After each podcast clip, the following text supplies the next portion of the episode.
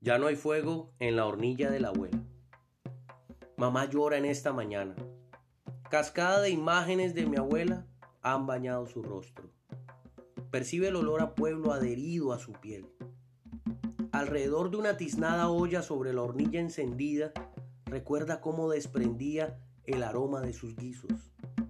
Al terminar de cocinar, arrojaba la lumbre peticiones al Todopoderoso. Espirales de humo ascendían al cielo como fragante incienso. Con voz de secreto decía, helos aquí, en este mundo agitado y convulsionado. Guarda mi descendencia, Señor, acércalos a tu regazo, como yo hoy descanso en el tuyo. Las piedras rústicas y corroídas de la hornilla aún están calientes, pero ya no hay fuego solo tizones calcinados que sueltan volutas de humo.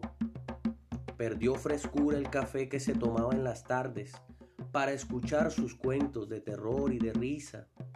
Ya no está la vieja casa de palma y bareque, ni los taburetes donde se pescaba más de un sueño, ni la tinaja donde se tomaba agua, siempre fresca y dulce.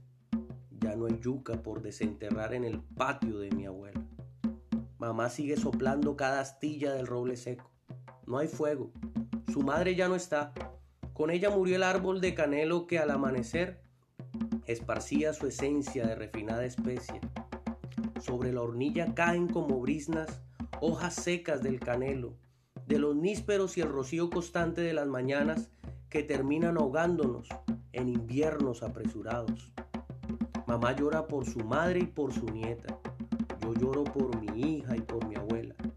Alzaron el vuelo primera y cuarta generación. Quedaron en medio de humaradas que envuelven las añoranzas segunda y tercera de una cadena que tal vez conmigo llegue a su fin. La hornilla ya no tiene fuego, solo un halo de humo donde siguen desprendiéndose las peticiones de mi abuela